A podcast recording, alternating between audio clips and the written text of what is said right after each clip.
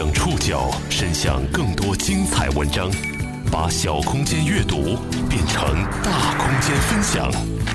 报刊选读，把小空间阅读变成大空间分享。欢迎各位收听今天的报刊选读，我是宋宇。今天为大家选读的文章摘自《南方周末》，将和大家一起去关注一场教育公平实验。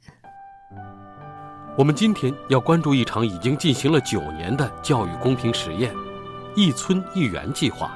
老师好，小朋友好！过去九年间，这一计划和地方政府合作，在贫困山村建立了两千三百所幼儿园，改变了大约十七万乡村儿童的学前生活，让这些孩子和城市里的孩子一样，共同站在了学前教育这条起跑线上。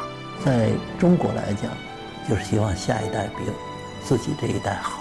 这是他们的中国梦，学前教育必须进村。报刊选读，今天和您一起了解两千三百所幼儿园和一场教育公平实践。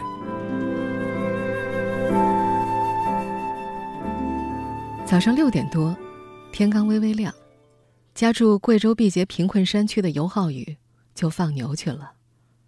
这个孩子今年六岁，放牛的地儿最近。也要走上一个半小时。尤浩宇踏着一双蓝色拖鞋晃在奶奶后头，在贵州毕节陡峭的山路上，六岁的腿脚比六十一岁的要灵活。尤家有九个孩子。于浩宇，快穿点牙膏。现在是儿子媳妇装生日一下弄来说十四个，在家里这还是九个。我们现在听到的这段录音出自九月五号播出的央视慈善人物颁奖典礼。在这段短片当中，镜头扫过大大小小的拿着牙刷的手。房前空地上，孩子们和祖父母蹲在地上刷牙。孩子中最大的十六岁，最小的只有两岁。这是尤浩宇一家早上洗漱的盛况。在屋头年轻人少，都是老年人多。我们这地是不靠种烟都没有办法。都是靠打工吃。尤家父母叔伯辈全部都在外打工，九个孩子都由祖父母来照顾。我们听到的声音出自尤家奶奶。这些兄弟姐妹们，就是大众所说的留守儿童，在缺少学前教育的偏僻山村，他们从小就满山疯跑。教育部的数据显示，截止到二零一七年年底，全国共有幼儿园二十五点五万所。在园幼儿四千六百万人，学前三年毛入园率接近百分之八十，幼儿园未能覆盖的这百分之二十，却正是学前教育需求最迫切的群体。北京师范大学学前教育研究所副教授李敏义就说：“不仅仅是在中国，其他发展中国家也会有类似的问题。最后的那一公里，永远是最贵的、最难的，也是最需要的。”在贵州毕节，放牛的生活需要晨放晚归，一天两趟。直到一年前，尤浩宇参加了中国发展研究基金会的一村一园计划，他的生活里才多了背书包上学这项日程。在过去九年的时间里，一村一园计划悄然改变着大约十七万乡村儿童的学前生活。截止到二零一八年六月份。在中西部九个省、二十一个贫困县，这项计划与地方政府合作，设立了两千三百所村级幼儿园，每年在园幼儿六万多人。今年七月十七号，世界教育创新峰会 WISE 宣布，一村一园计划获得二零一八年度 WISE 世界教育创新项目奖。这一奖项被 BBC 等媒体称为“教育界的诺贝尔奖”。此前，来自中国的申请者众多。而这一次是第一次获奖。首次获得教育界的诺贝尔奖的一村一园计划，关注的焦点是农村困境儿童。这些孩子可能面临贫困、单亲、孤儿、事实孤儿、残疾、发育迟缓等种种困境，他们可能失去受教育的机会。报刊选读继续播出：两千三百所幼儿园和一场。教育公平实践，在贵州毕节，六岁的尤浩宇一天是从拥挤开始的。绝大多数时候，这个孩子都是沉默的。镜头关闭之后，他们一家陆续出门，哥哥姐姐去上学，两岁的小弟在家玩耍。如果没有山村幼儿园的话，尤浩宇就会牵着牛上山，或者和爷爷奶奶一起放牛干农活。才六岁的孩子早就熟练掌握了牛的身体语言，什么时候该鞭打，什么时候该呵斥。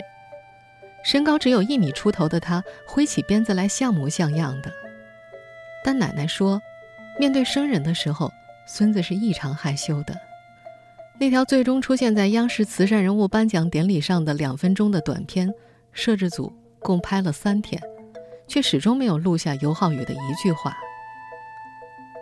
这个年幼的孩子有个梦想，去城市打工，那是他爸爸、叔叔。舅舅们的生活轨迹，那是他能够想象的最好的未来。国内大多数的偏远贫困山村都存在着越生越穷、越穷越生的恶性循环。一村一园计划的推广方、中国发展研究基金会副理事长兼秘书长卢麦表示说：“穷，孩子多。”多了以后又照顾不够，这样的情况会形成一个非常糟糕的恶性循环。一村一园计划最早的试点地区是在青海乐都县，后来这个县改为当地的乐都区。在这儿，恶性循环有着完全不同的表现形式。青海乐都县李家乡丹克尔村的段小红今年五岁了，这个小姑娘的记忆里从来没有妈妈的影子。一开始，奶奶告诉她。妈妈去打工挣钱供他读书了，他信了。但两年过去，妈妈连除夕都没回过家。小女孩开始主动告诉奶奶：“妈妈不要我了。”她今年刚被送到村里的山村幼儿园。这个女孩很木讷，反应比其他小朋友要迟钝，至今还不能完整的说普通话。这一切都让奶奶心痛不已，却无可奈何。为了帮儿子娶媳妇儿，他用光了所有的积蓄，还欠下了十二万的债务。小红一岁半的时候，儿媳妇对他说：“妈妈，孩子大了，我想去打工了。”奶奶背着小红把妈妈送到村口，那是她最后一眼看到儿媳妇儿。因婚致贫，是青海贫困偏远村庄中的典型故事。背上巨额债务之后，儿子外出打工，很少归家，爷爷奶奶忙于农务。而像小红一样的孩子，则独自在家中摸索着长大。当地官员表示说，类似的贫困家庭再次讨到媳妇儿的几率几乎为零，这也导致当地的农村出生率越来越低。再加上青壮年出走城市打工，偏远贫困农村地区的人口锐减，不少地方的小学都已经撤点了。或者土地贫瘠，或者交通不便，或者产业单一。一村一园计划覆盖的地区，大多数都面临结构性的贫困。卢麦把这些地方称为深度贫困地区，而乡村社会的结构畸形已经开始显现了。你一定还记得，二零一二年十一月二十六号，贵州毕节有五个孩子在垃圾箱当中烧火取暖，一氧化碳中毒死亡。二零一五年的六月份，还是在毕节，有四个孩子在家里服农药自杀，最小的只有五岁。这些孩子都是卢麦口中的困境儿童。困境儿童是一个西方儿童人力资本的概念，它囊括面临贫穷、单亲、孤儿、事实孤儿、残疾、发育迟缓等种种困境。这些孩子可能会失去受教育的机会。CCTV。年度慈善人物卢麦在央视慈善晚会的后台，卢麦第一次看到了尤浩宇的故事，他有些激动，收拾好情绪走上台接受了慈善人物奖杯，却在发言环节有些绷不住。他在台上发问：“我国的学前教育入学率达到百分之八十，问题是，究竟谁被落下了？是那些村里的贫困地区的孩子？”我们的测试显示，他们和城里的孩子在语言、认知、记忆上存在非常显著的差异。就是越困难的孩子越需要帮助。那么，如果我们的政策不能帮助他们，下一他们下边的这个生活将会是非常艰难。但是，你只要帮助他，他的结果效果会是非常明显。留守儿童问题被认为是社会欠账所致。根据民政部八月三十一号公布的数据，目前全国共有农村留守儿童六百九十七万多人，较二零一六年摸底排查数据下降百分之二十二点九。和曾经为“一村一园”计划慷慨解囊的人一样，卢麦的心里也藏有一份愧疚。他认为，中国社会转型过程中产生的问题，让这些最困难的孩子们来承担，并不公平。基金会研究一部副主任郝景芳曾经讲过这么一个故事：在湖北某县，当地警察非常担心留守青少年，因为其中不少人惹是生非，道德观念淡薄，反社会情绪强烈。在调研当中，一位警察是这么说的：“但我们不能责备他们，因为是社会首先亏欠了他们。社会现实就是这样，越来越多的人口向城市流动，村庄，尤其是贫困地区村庄，逐渐走向衰落的状况很难改变。我们能做什么？在研究者们看来，唯有帮助孩子。”报刊选读继续播出两千三百所幼儿园和一场教育公平实践。七十一岁的卢麦有个五岁的孙女儿，在北京上幼儿园。她的手机相册里，穿着公主裙的小女孩有一张泛红晕的白净的脸庞，冲着镜头咧着嘴笑。手机相册里还有另一类孩子的照片，一个小男孩脸庞黝黑，眼珠子泛着血丝。瘦弱的身躯躲在破旧的门板背后，怯生生的看着镜头。卢麦说：“这个男孩今年也是五岁，父亲去世之后，母亲出走他乡，他长期跟着奶奶，生活在随时被抛弃的恐惧里。今年六月，他在云南怒江调研的时候，拍下了这个小男孩的照片。孙女儿的笑靥和男孩怯生生的双眸，在他的手机里不断重复放映着。”让后者的起跑线尽量向前者靠近，是他认为的教育公平。卢曼已经在中国发展研究基金会工作了二十年。他说：“我们如果改变不了自然环境，改变不了村庄，尤其是贫困地区村庄逐渐走向衰落的情况，改变不了妈妈出走家庭，我们唯一能够做的就是帮助孩子。”二零零八年，曹燕以实习生的身份。加入了中国发展基金会，她的第一个任务就是和同事调研在村里建幼儿园的可行性。那年的七月，南方暑气逼人，在广西，早燕看到五岁的孩子和哥哥姐姐一道走两个小时的山路去上学前班，他也看到大山里的留守儿童在生病发烧之后，因为无人照顾转成脑膜炎，留下了智力障碍。他当时直观的感受就是，建幼儿园远远不是教授知识，它是要改变一代人的命运。事实上，这种隐约的感性认知早就被多次论证了。哈佛大学儿童发展中心的数据显示，百分之九十的儿童的脑发育是在五岁之前完成的。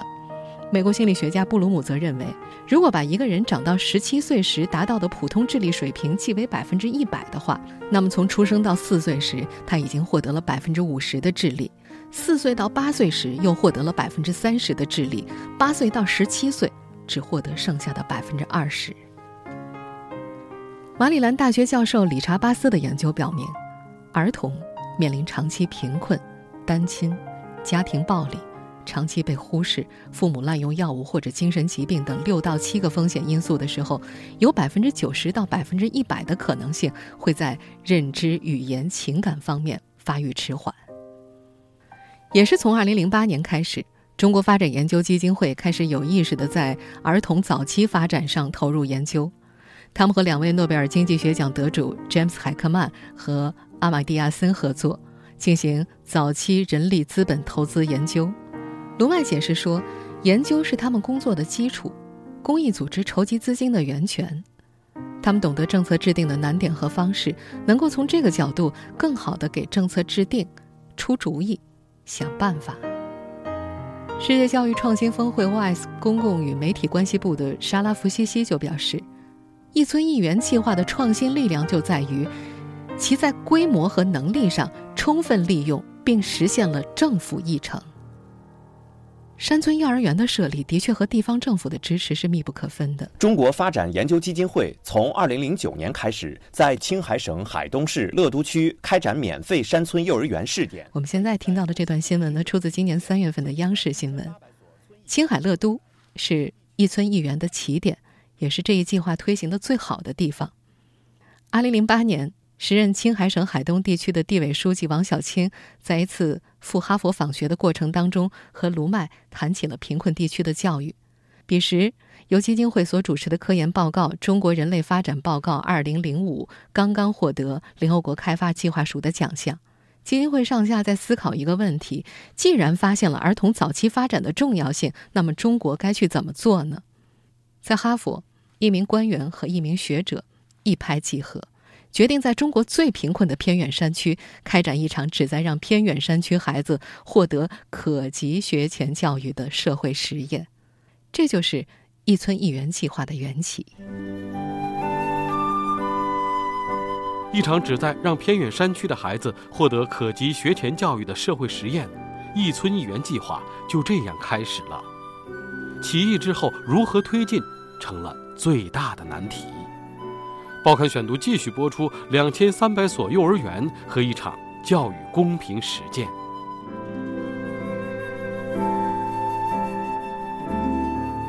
在北京师范大学学前教育研究所副教授李敏义看来，学前教育在不同地区的普及都是一个因地制宜的过程。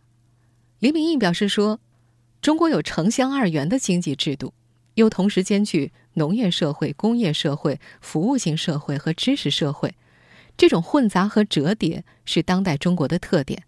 要理解中国的教育，一定要把它放到大国内部复杂的时空当中去。实际上，每一所山村幼儿园的建设都像是一面镜子，反映着中国基层政治生态和乡村治理的逻辑。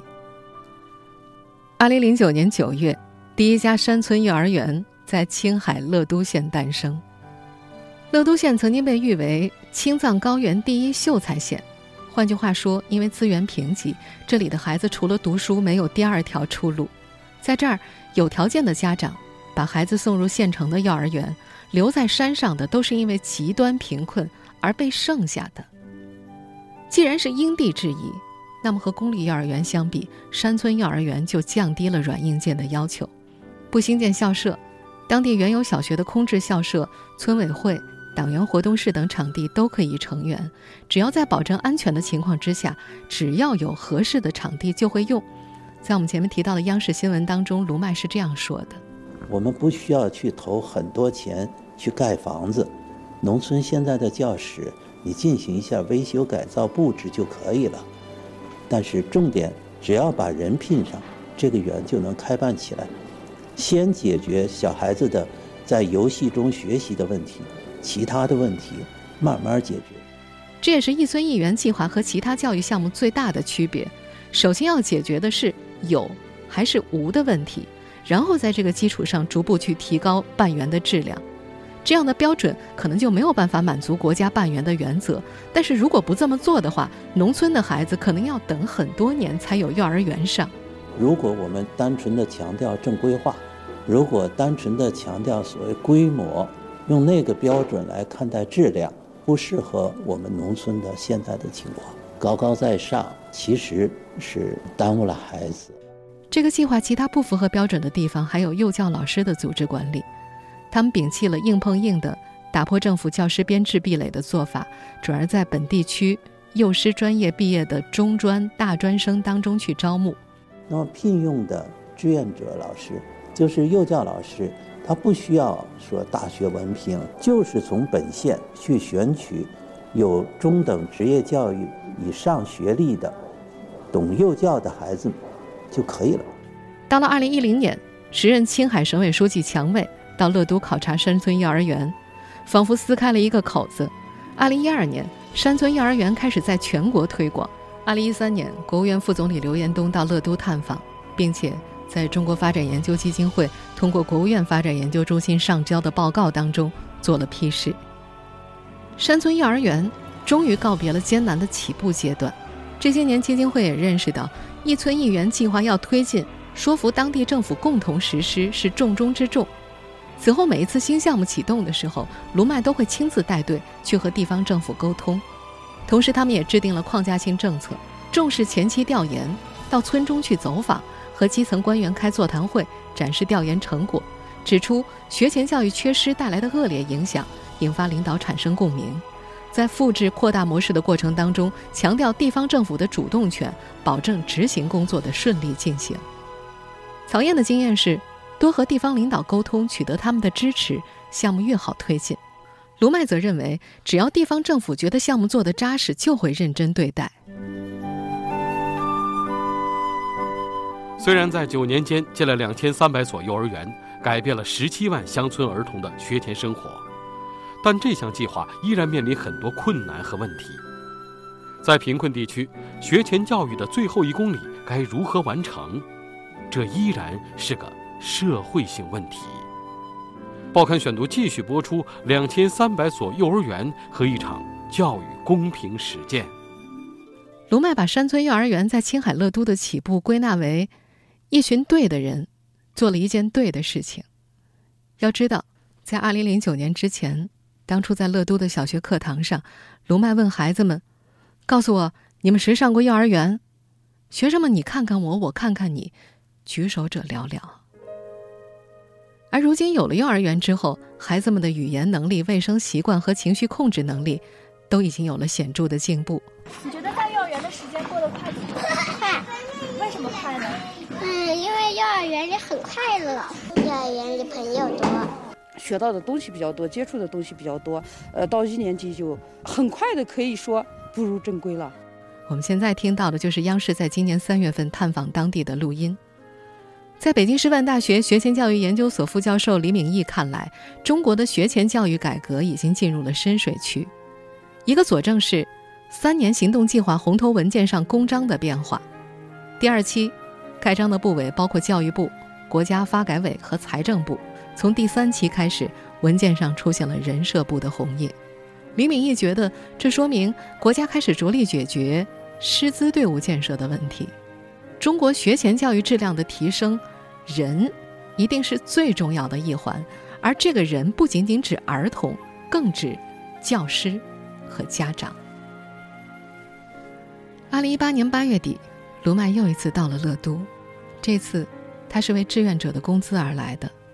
打动卢麦的其实是七月份，基金会获得教育界的诺贝尔奖 WISE 世界教育创新项目奖之后，在微信公号后台所收到的一条留言。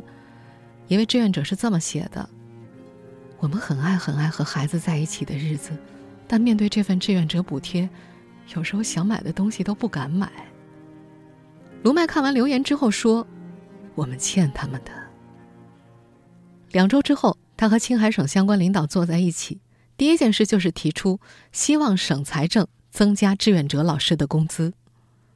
志愿者老师的抱怨来自他们和编制内教师工资的巨大差距。以乐都为例，编制内的教师基本工资加上奖金和其他福利，能够达到六千甚至到一万元，而体制外的幼教老师，包括志愿者和民办幼儿园的老师工资，都只在两千块钱上下。山村幼儿园。大多地处偏远地区，低工资之下，项目就面临着优质的幼教志愿者不断的流失。二十一岁的闵江平住在学校旁边的教师宿舍里，仅在长假期间返家。他家不远，但是交通不便，一来一回需要两天。和他同一批到贵州毕节的志愿者老师有八百多人，一年过去，离开的已经超过百人。二零一七年。第三期学前教育行动计划出台，其中提出大村独立建园、小村联合办园的政策。这条政策让卢麦很焦心，在乡村人丁衰落和农村儿童流向乡镇县城的大背景之下，按照原有的标准去建设幼儿园，很难逃脱被荒废的命运。北京师范大学学前教育研究所副教授李敏义在一定程度上是认同卢麦的担忧的。几个村联合办幼儿园，从资源上来说是合理的，但在实际执行的过程当中，可能会遇到很多困难。首先的挑战就来自自然环境，在青海、新疆等地广人稀的贫困地区，这个村三个娃娃那个村五个娃娃联合起来，意味着父母要背着孩子走一个小时的路去上幼儿园。在关注贫困孩子教育的研究者们看来，在这样的现实状况之下，更应该解决的是有和无的问题。在八月份离开乐都之前，卢麦获知，青海省的相关领导提到要争取解决志愿者老师的工资问题，他松了口气，但是他也知道，仅靠自己去单个击破，远不能解决实质的问题。作为研究者的李敏义也觉得。也许我们应该尝试跳出现有的思考框架，看能不能够用大数据、互联网等新型方式完成学前教育的最后一公里。